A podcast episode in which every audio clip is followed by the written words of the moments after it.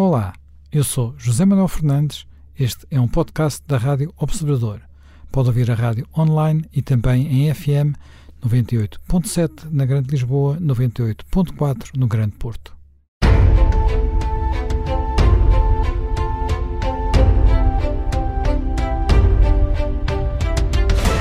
Bem-vindos de regresso a mais um Conversas à Quinta e hoje vamos aproveitar para falar do que se passa em, em Cuba. Eh, em Cuba realizou-se na passada, passada semana, eh, entre 16 e 19 de abril, eh, o oitavo Congresso do Partido Comunista de Cuba.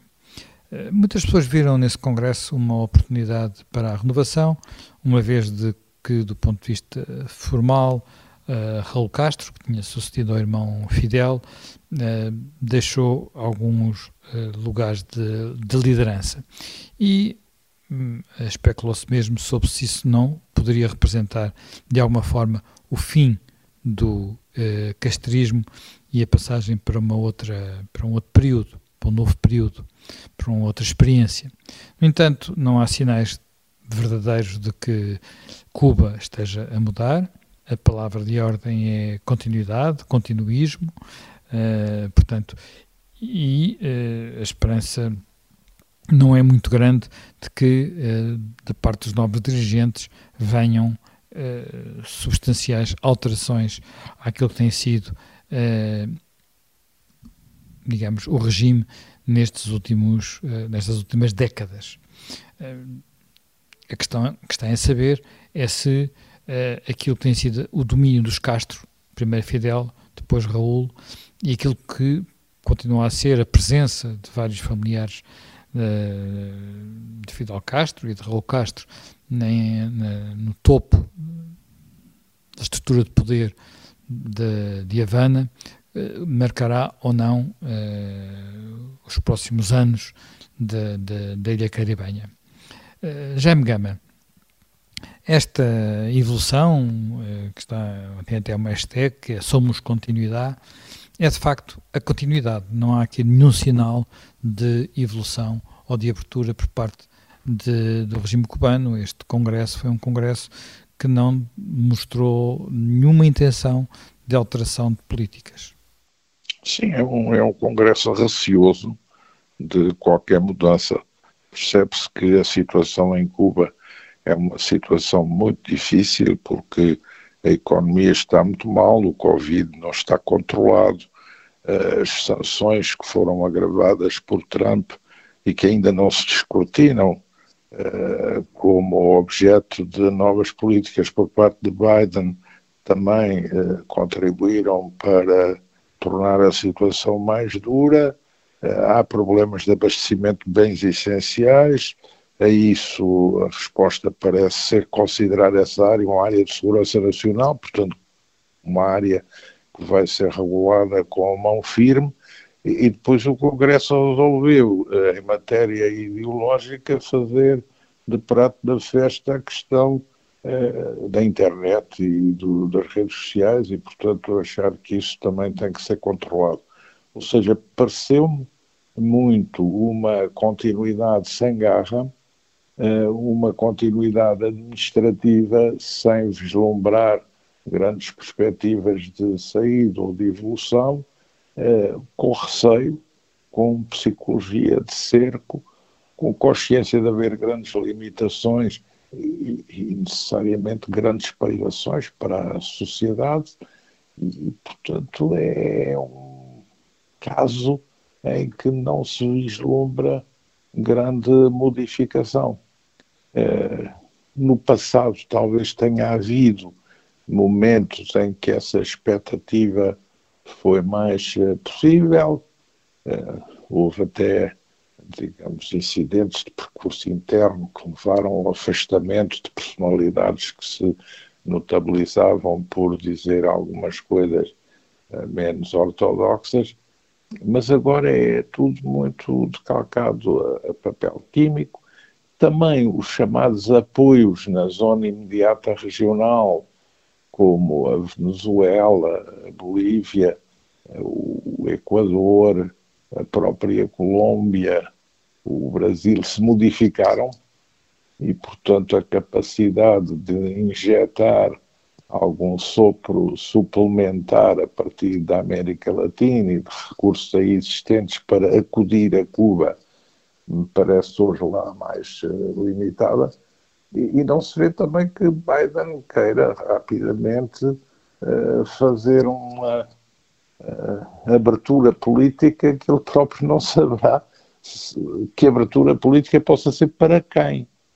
Porque tudo aquilo que foi um certo período de namoro com Obama, o restabelecimento de relações diplomáticas, a abertura de embaixadas e uh, o levantamento de algumas sanções, tudo isso nos anos seguintes desapareceu.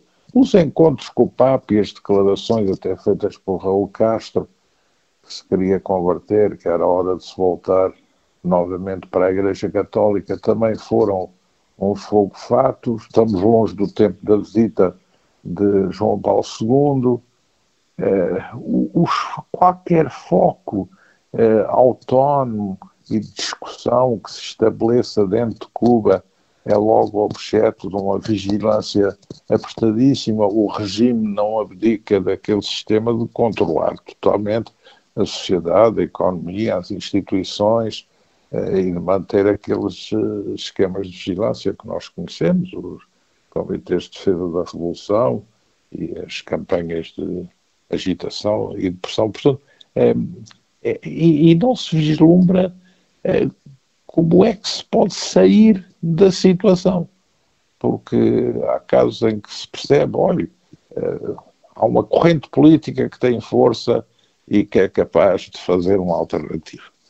Ou há uma corrente que tem capacidade para dar um golpe internamente. Nada disso se vislumbra. Portanto, há ali um marasmo que é uma rotina, esta ideia de fazer baixar em 30 anos do presidente e do secretário-geral do partido, digamos, é uma ideia de rejuvenescimento, mas uh, meramente biológico ou de faixa etária, porque não há diferença nenhuma uh, não, não, em relação ao antecedente.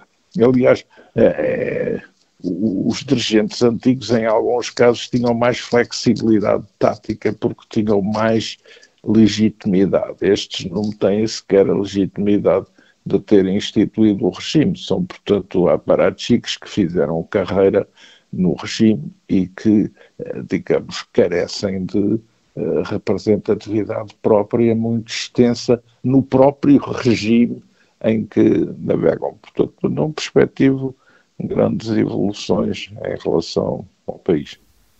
Uh, já me Pinto, apesar de tudo, nos últimos meses uh, nasceu, nasceu em Havana um movimento, um movimento de Santo Isidro, jovens na, numa, na zona da, da Havana Vierra, portanto na parte velha de, de Havana, ligados a movimentos culturais que tentaram, primeiro até usando as redes sociais, usando a internet, criar alguma dissidência. Nós estamos a falar nada parecido com alguns, pelo menos neste momento, com a dimensão do grau de revolta que houve em alguns momentos em que o próprio Fidel teve que, a certa altura, deixar sair uh, levas de, de, de, de, refugiados para, por assim dizer, abrir um pouco, uh, estender um pouco a pressão que estava a sentir, nós estamos a falar disso, mas ao mesmo tempo eh, a situação económica do país é praticamente tão, tão, tão difícil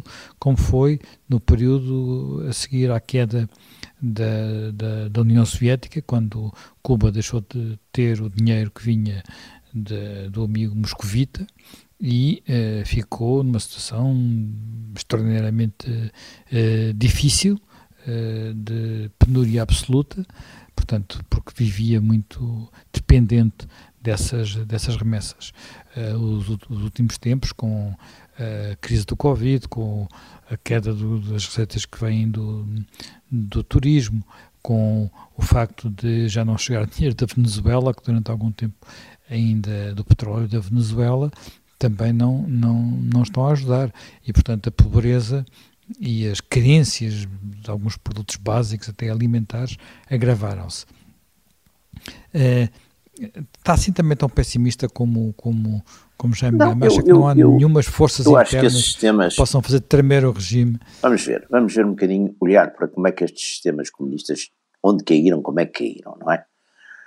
Eh, o caso que a gente conhece, de facto, de uma queda geral dos sistemas comunistas, foi a Europa Oriental e foi, essencialmente, também, claro, tivemos o caso da Polónia, do Solidariedade em, em 81, que, que na altura foi, foi de 80-81, que na altura foi liquidado, digamos, ou contido pela, pela ditadura, quer dizer, pelo o Jaruzelski era um, era um general do regime, era um, era, um, era um comunista, quer dizer, portanto, não era propriamente o exército, mas usou aquela forma do Estado de sítio, da ditadura militar. Eh, em, 80, em 89, não é? No ano de 89, 89, 90, esses regimes caíram essencialmente porque na cabeça, ou seja, na União Soviética, Gorbachev decidiu, de certo modo muitos aliás dos críticos de Gorbachev dizem que ele nesse momento condenou o regime, decidiu não intervir, digamos, militarmente e securitariamente para ajudar os partidos comunistas eh, no leste a manterem-se. E aí caíram. Os chineses fizeram uma coisa uh, muito curiosa, quer dizer, muito curiosa, não foi muito curiosa, eles estavam também um bocadinho traumatizados, estavam a seguir com muita atenção a, a questão da União, da, da União Soviética, da, da, queda, e não há dúvida que fizeram uma coisa, quer dizer, abriram a economia, abriram controlada, mas continuaram com o controle político. E com isso conseguiram, de facto, o tal milagre económico chinês, que de facto, olhando para a coisa, é, foi, foi fantástico, mas, mas quer dizer, mas o regime continua no controle, não houve nenhuma espécie de, de mudança. Cuba é um caso eh, também curioso, porque no fundo nasceu numa área em que em princípio não devia ter nascido, onde os americanos eram normalmente extremamente eh, cautelosos, defendiam uma espécie de, de, nova doutrina Monroe, quer dizer, não deixar de facto, e foram, e foram bastante zelosos nisso, foram, fizeram no Guatemala, fizeram em vários sítios, quer dizer, de intervenções diretas ou indiretas.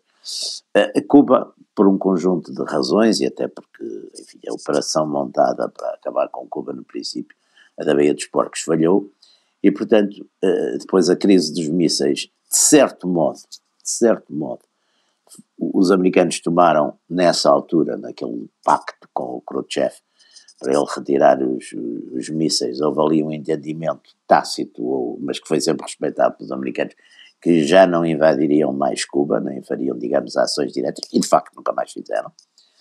Uh, e Cuba ficou, digamos, a expensas da União Soviética e custava, custava muito, muito, muito, muito dinheiro à União Soviética. Claro, quando a União Soviética também colapsou, arranjaram umas soluções, no fundo, com, exatamente como estava, o Zé estava a referir, com uh, a Venezuela, com as Colômbias, com isso tudo.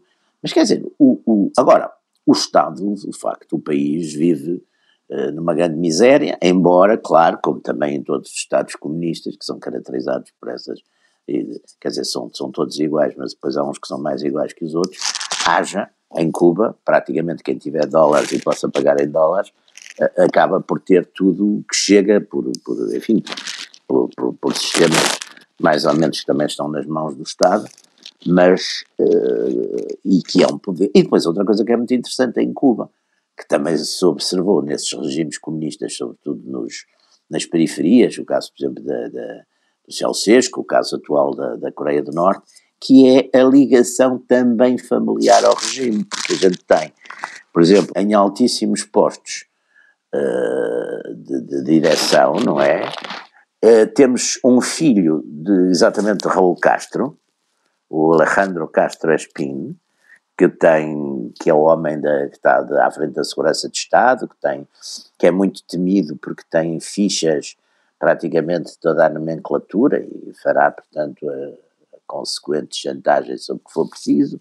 Depois, noutro posto, tem o também importante, que é à frente da, de, desse grande conglomerado de empresas públicas que controlam uma grande parte da economia, sobretudo a economia que dá algum rendimento para, para o Estado, que é a economia de, de, de exportação, que ainda assegura alguns, alguns fundos estrangeiros, que é o, o, o ex-genro de, um homem chamado uh, López Calejas, que é o ex-genro do... López Calejas, esse, esse também controla Claro, esse é o controla as economias, exatamente, é o Calejas. Ou seja, que são cunhados, portanto, também é um, é um regime curioso. E o San Isidro, tanto quanto eu sei, houve um ataque grande da polícia, um raid da polícia, talvez no fim de no fim de dezembro passado, ou qualquer coisa que fizeram também. Aliás, provocou até uma certa reação dos intelectuais e académicos. É claro que depois há coisas muito curiosas. Eu estive em Cuba há muitos anos, numa viagem turística com, com, com Pierre e com, com a minha filha mais nova, eh, e portanto passei ali cerca de 10 dias e havia, enfim, algumas coisas curiosas. E sobretudo até lembro-me que levei para ler quando fui, porque eu gosto de fazer isso quando vou pela primeira vez a um país gosto de levar às vezes um autor um escritor de, de lá desse país, e levei para ler aquele extraordinário Pedro Juan Gutiérrez, que é um, que é um grande escritor, e que é, como é um grande escritor, se não fosse um grande escritor quase que era elegível, porque, porque de facto é, às vezes é de uma surdidez limite, mas é muito um grande escritor. A, a chamada trilogia Suja da Habana, a trilogia Suja da Habana.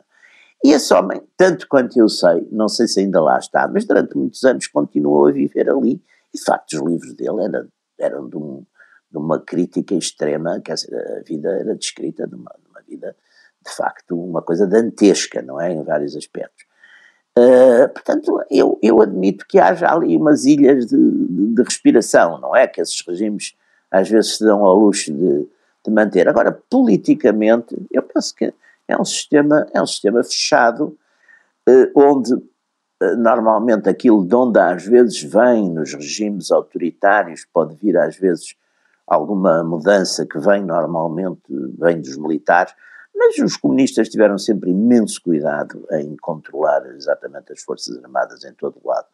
Portanto, normalmente os, estes generais, era como eu e Jaruzelski, são generais comunistas, são generais também eh, de, de, de, de partido, não é? E aliás, o, o Stalin já numa dada altura fez exatamente aquelas purgas nos, nos, nos militares, à cautela, e portanto não creio que, não vejo muitas saídas, não é? Não vejo muitas, uh, porque também a gente aprende que esses regimes conseguem manter-se pelo medo, uh, não, não vou dizer que isto quer dizer que o Cuba, o medo seja, ou que se respira seja a mesma coisa, sei lá, por exemplo, que o que, que, uma, que uma Coreia do, do, Norte, onde eu, enfim, graças a Deus nunca estive, mas ou mesmo um regime desses stalinistas, ou mesmo um regime de, de, da China comunista nos, nos, tempos maoístas, etc. Não será isso, não é bem isso, até porque, enfim, pronto, é um país latino, é um país onde, apesar de tudo, eh, a Igreja ainda tem Tropical, alguma tolerância, tudo isso funciona. Mas, mas, mas, dizer, mas o medo vai, domina. Vai, como é? se costuma dizer, não é?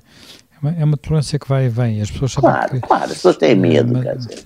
E, e têm medo um tipo, exatamente a necessidade. Tipo de controla-as, é, não é? Exatamente. O tipo de vigilância é diferente, quer dizer, não é uma vigilância feita por um agente da Stasi, é feita pelos comitês de bairro. Sim, de bairro e essas não sei, Às vezes não sabe bem o que é melhor, não é? Exatamente. Se é o, o Exatamente. Um, se é a polícia que está longe, se é a polícia que está ao lado, Exatamente. No, no andar de cima. Exatamente. Portanto, eh, a situação de facto não é de, de, de não, não parece ser de grandes alterações.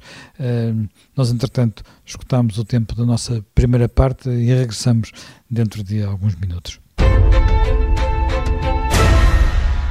Estamos de regresso à segunda parte de mais um Conversas à Quinta.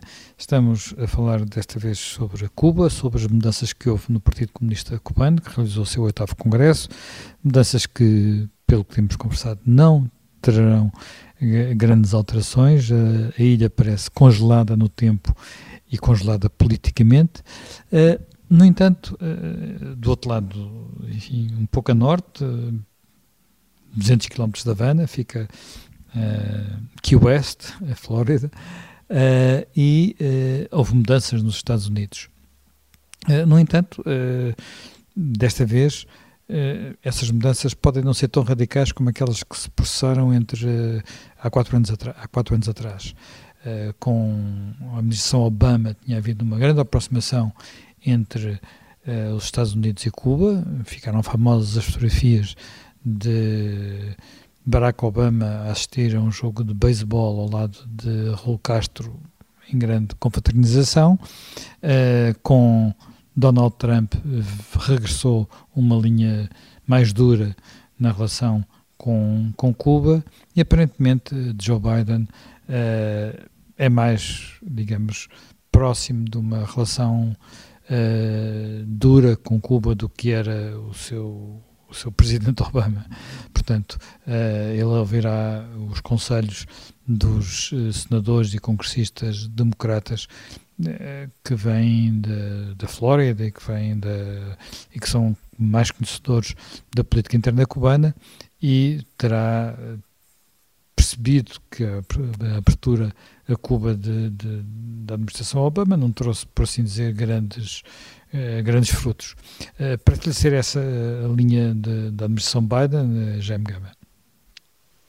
Sim, o próprio Biden já disse, não é uma prioridade da política externa norte-americana estar agora a repor o dossiê de Cuba. Pronto, está como está, não irei seguramente agravar a situação, mas também não me vou empenhar nisso 100% porque tenho outras coisas para tratar no Oriente, na Europa, em vários sítios. Portanto, isso manifestamente que me parece ser a posição de, de Biden. E é uma posição que está um pouco também alicerçada nisto que são os passos dados. Não se sabe bem para onde, eh, por esta mudança, que não é mudança operada no Congresso do Partido Comunista. Eh, há bocado o Jaime Pinto falava da hipótese de usar o dólar em paralelo com a moeda cubana. Pois bem, uma das prioridades de política económica que sai do Congresso do, do, do Partido Comunista é acabar com isso. Eh, ou seja, o que tinha sido um certo instrumento de flexibilização também vai ser suprimido. De resto, é interessante, se fizermos um balanço, eu acho que conseguimos ver em certos momentos pré-Trump do Raul Castro eh, mais abertura do que é agora o final de Raul Castro na sucessão eh, para Dias Canel. Há uma involução do próprio regime em relação a soluções e políticas que tinha definido e que até levaram a uma revisão da Constituição, à proclamação, eh, por exemplo, de que o comunismo não era o objetivo final do Estado cubano, a admissão de certos eh, circuitos de pluralidade. Bom, isso parece-me que nesta, nesta sucessão foi completamente esbatido e que o cenário é um cenário de grande rigor. Pode ser que isso também seja o que permite cimentar uh, uma nova liderança que não sente a força para exercer com autoridade o seu mandato. Veremos. Mas o, o, o que é apresentado como cartaz ao início não, não, não deixa vislumbrar nada de muito positivo. E aí também Pois bem, o, o governo americano diz fazer o quê? Com quem? Eh, com estas medidas que estão a tomar. Bom, então mais vale ver, ver como é que eles vão reagir ao momento por que estão a passar, que é um momento difícil. A economia cubana está quase numa economia de sobrevivência. E, portanto, isso também vai gerar impopularidades que depois não se sabe como influenciam o circuito político, mas as margens para influenciar o circuito político dentro de Cuba não são muito grandes. A própria Igreja Católica. A Igreja Católica é uh, maioritária, digamos, em, Cuba. Uh, eu acho que o regime cubano favorece a Igreja Católica em detrimento dos protestantes, porque entende que porventura a Igreja Católica tenderá sempre a vir numa visão espanhola e não numa visão norte-americana, como as comunidades protestantes poderiam orientar-se.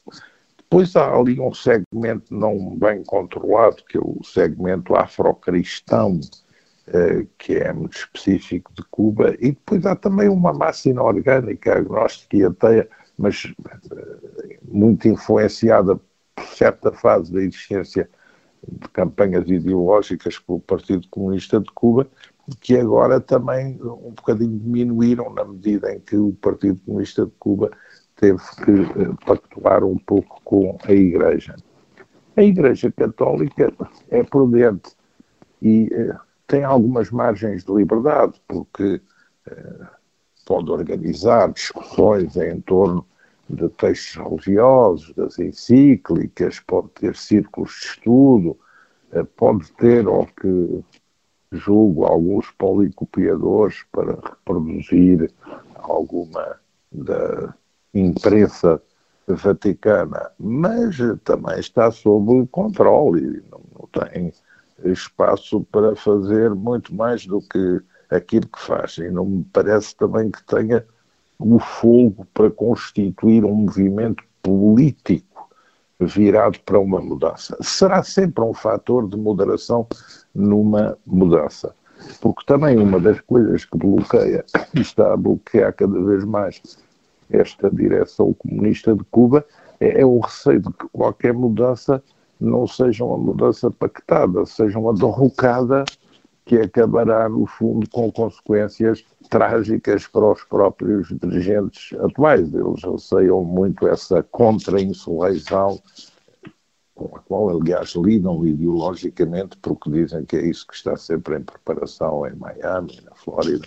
Portanto, há todos esses receios recíprocos, há uma sociedade que se afunda numa economia que não tem hoje qualquer hipótese de respiração no plano internacional, e há uma liderança que vem com um discurso eh, que tem tão pouca convicção que me parece que já nem os próprios dirigentes, quando pronunciam aquelas frases, estão a vibrar intensamente com aquilo que dizem. Esta, esta, isto é, é realmente interessante, esta, esta, o que é a mentalidade dos dirigentes, porque às vezes discute-se o que é que foi de, decisivo para a queda do muro de Berlim, a queda dos regimes do, do, leste da Europa, e há sempre aquela ideia de que aquilo tinha-se tornado impossível de suster devido à pressão popular, e há quem diga que não, no fundo há ali uma, uma peça decisiva que é Gorbachev, porque se não fosse o ato de Gorbachev, uh, era possível manter ad eterno quase uh, uh, tudo aquilo prisioneiro devido se, se, de, no sentido em que mantendo aparatos, mantendo a pressão, mantendo a repressão, as, as, coisas não desaparecem e o exemplo disso é Cuba, no fundo, no limite, porque com eh, Cuba e outros regimes, como por exemplo da Coreia, de, da Coreia do Norte, em que praticamente sem recursos, praticamente sem, sem mantendo um nível de as pessoas no nível mínimo de sobrevivência, uh, mas não, não abrindo a, a, a, sociedade, não cedendo, não, não havendo nosso, não havendo perestroika, uh, o, o, o sistema mantém-se, o sistema aguenta-se. Portanto, e isso tem, tem muito a ver com esta questão de quem está no poder não saber o que lhe acontece se, se abre mão do poder. E, e, e, ali há uma ilha, não é? Portanto, as pessoas não têm para onde ir, não podem fugir, não têm quem os acolha, não há, não há ponto de fuga, não há, não há, não, não há um país como, como, como era a Rússia, onde há a possibilidade de imaginar um, um, um futuro com uh, uma transição longa e, e, o, e, o, peso de uma potência. E há a ameaça óbvia de, de, de, dos cubanos de Miami e o, e o, sonho que eles teriam de, regressar imediatamente para, para o dia seguinte. Isso acaba por ser, de facto, um, ou acaba por, por poder ser um dos principais bloqueios a qualquer a qualquer transição. É? Sim, eu acho que aí há, há, há, dois, dois fatores que eu gostava de, chamar a atenção, que acho que é interessante. Ah, primeiro, estes regimes, os regimes comunistas, ao contrário mesmo dos, dos regimes, digamos, radicais de outra, mesmo do próprio, já não falo de fascismo, falo do próprio nacional-socialismo.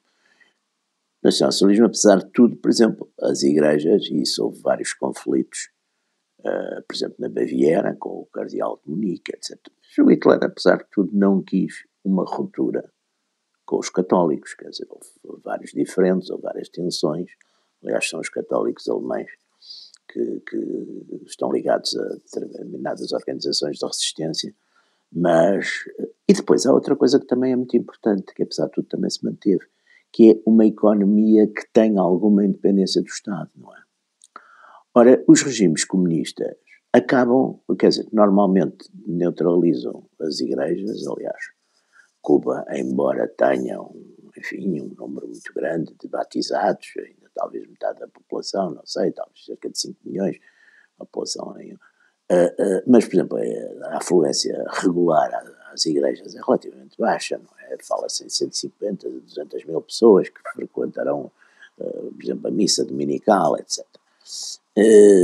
E, portanto, não tem isso. E depois não tem, de facto, economia privada, quer dizer, não tem pessoas independentes, que é uma coisa muito importante, independentes economicamente do Estado. Isso, para mim, são, são pontos importantes. Depois, nesta coisa das saídas dos, dos, dos ditaduras ou dos ditadores, houve, de facto, embora passado com, digamos, com uma figura de sinal contrário, foi com o general Pinochet, eh, que saiu pelo pé dele, propôs um referendo, perdeu o referendo e saiu, mas depois foi perseguido.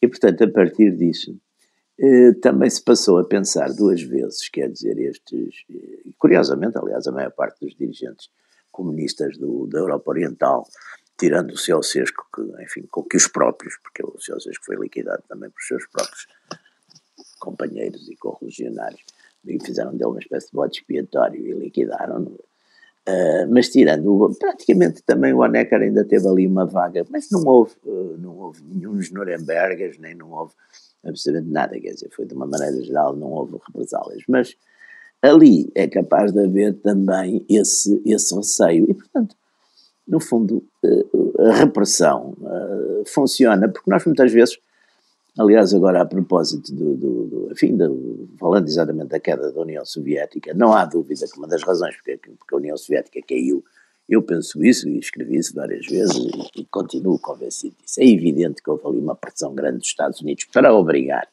exatamente a, ainda a executar mais os recursos da União Soviética e coincide com a, por exemplo, uma das coisas que é muito interessante é que coincide com a ida para o poder do, do Gorbachev é a queda que os, que os americanos, de certo modo, manipulam através dos sauditas é a queda do, do preço do petróleo. Quer dizer, porque a União Soviética, nessa altura, praticamente metade de, dos seus rendimentos, digamos, internacionais em, em moeda em, era, era exatamente as exportações de petróleo e gás e que os americanos, através de uma certa influência junto dos sauditas, põem os sauditas a inundar o mercado e fazem, é uma baixa, já não, me lembro exatamente dos números, mas é quase para metade, é para aí do, do barril a 30 dólares, numa altura, e passados seis meses está a 14 ou 15, quer dizer, portanto, essas políticas, e, e é evidente que o Gorbachev, de certo modo, não percebeu que a essência do regime, do, do, do regime comunista,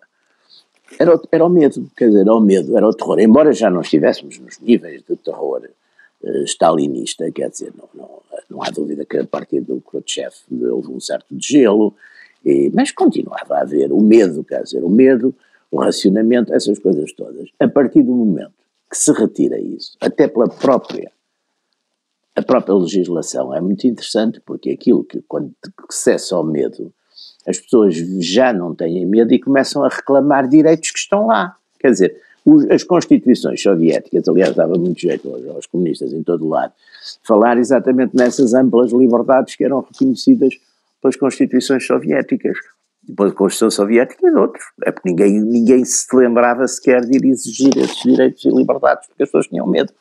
Ora bem, o, o, o que o Khrushchev, o, Khrushchev, o Gorbachev, de, de certo modo retirou, que era um elemento fundamental na sociedade soviética, que era o medo. Ora, eu penso que estes dirigentes comunistas todos, que já, claro que não podem, já não acreditam naquelas coisas extraordinárias do marxismo-leninismo, portanto, já, já não, não acreditam com certeza nisso e nas transformações e nisso tudo. Talvez tivesse havido uns que acreditavam, mas é a tal geração que está a desaparecer. Ora, estes dirigentes que são, são cínicos, são, são, são completamente pessoas que. Uh, esses, esses dirigentes, é evidente que, que não querem sair do poder, quer dizer, portanto, vão arranjar mil artifícios e mil justificações Mas abandonar o poder, não, até porque não têm para onde ir, não é? Porque também há uma coisa aqui que é curiosa que se viu no próprio, no, se viu, por exemplo, viu-se muito bem na Alemanha Oriental, quando, quando o Honecker cai e, e, e, tenta ser substituído por um que era considerado, digamos, um comunista mais liberal, o, povo não queria, não queria nenhum, nem liberais, nem, nem autoritários, não queria comunistas de todo. E, portanto, isso também foi uma lição que eu acho que os dirigentes comunistas sobreviventes perceberam muito bem, não é? Portanto, não, não saiam. Nós estamos a aproximar-nos do fim da, da emissão. Uh, neste cenário, uh, ficamos um bocadinho sem esperança e ao mesmo tempo assistimos a algo que é, de alguma forma, surpreendente, que há pessoas em todo o mundo que continuam a olhar para Cuba como sendo um paraíso, apesar de nós quem, quem foi já a Cuba, quem pôde visitar Cuba, verifica que em Cuba as pessoas vivem mal, em Cuba as pessoas têm, quer dizer, já não, não é só não terem liberdade, vivem mal mesmo. Uh, não há nada em Cuba que faça com que ali se possa, quer dizer, a não ser o sol e as praias, uh, aproximar aquilo do paraíso descrito na mitologia castrista. É, sim, mas penso que esses fluxos turísticos hoje correm mais pela República Dominicana e até pelo México do que propriamente por Cuba. Isto é, para essas pessoas dá porventura para ir uma vez contemplar certos ícones, mas também uh, as pessoas não são completamente destituídas da capacidade de conhecimento empírico e sabem tirar as suas conclusões e não repetem as viagens e não regressam a fazer discursos laudatórios.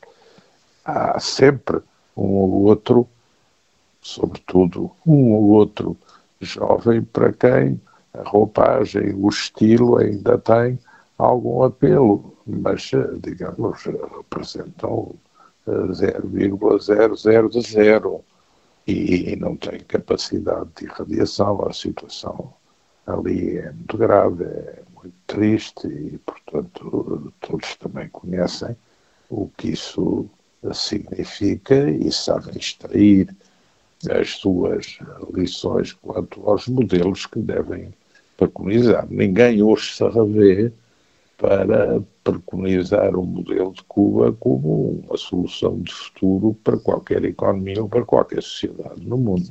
Bem, uh, entretanto, o nosso tempo acabou, uh, fizemos hoje o balanço da situação uh, cubana, regressamos dentro de uma semana com um novo tema.